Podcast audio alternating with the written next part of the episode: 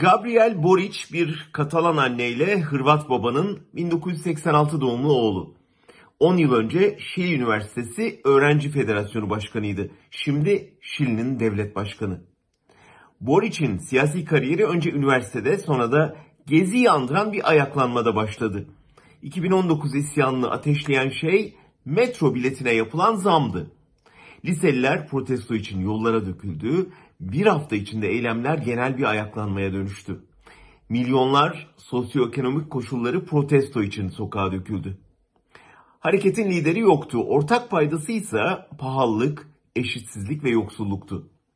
Güney Amerika'nın en müreffeh ülkesi Şili, dünyanın en büyük gelir uçurumuna sahipti. Eylemlerde polisin orantısız güç kullanması sonucu 20 kişi hayatını kaybetti. Ama bu şiddet protestoların daha da yayılmasıyla sonuçlandı. Otobüsler ateşe verildi, dükkanlar yağmalandı, o hal ilan edildi. Milyarder bir iş adamı olan devlet başkanı Pinera mesajı aldık deyip eylemcilerle müzakereye başladı. İşte Boric o müzakerecilerden biriydi. Pinera birkaç bakanı değiştirip asgari ücreti yükselterek tepkileri yatıştıracağını sandı. Olmayınca yeni anayasa talebine boyun eğdi. Kurucu meclis için yapılan seçimi kaybetti. Oyları büyük ölçüde erimiş, büyüme durmuş, ekonomi küçülmüştü.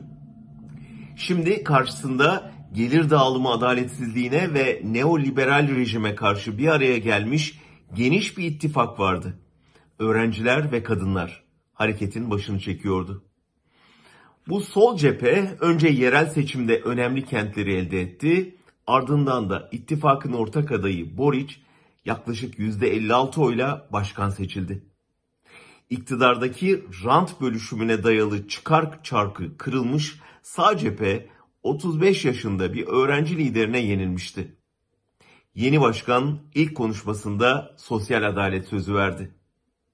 Şili yoksulluk ve adaletsizliğin bir iktidarı nasıl devirebileceğine, eşitliğe dayalı sosyal devlet vaadinin bir ittifakı nasıl iktidara getirebileceğine somut bir örnek olarak tarihe geçti. Ne demeli? Darısı başımıza.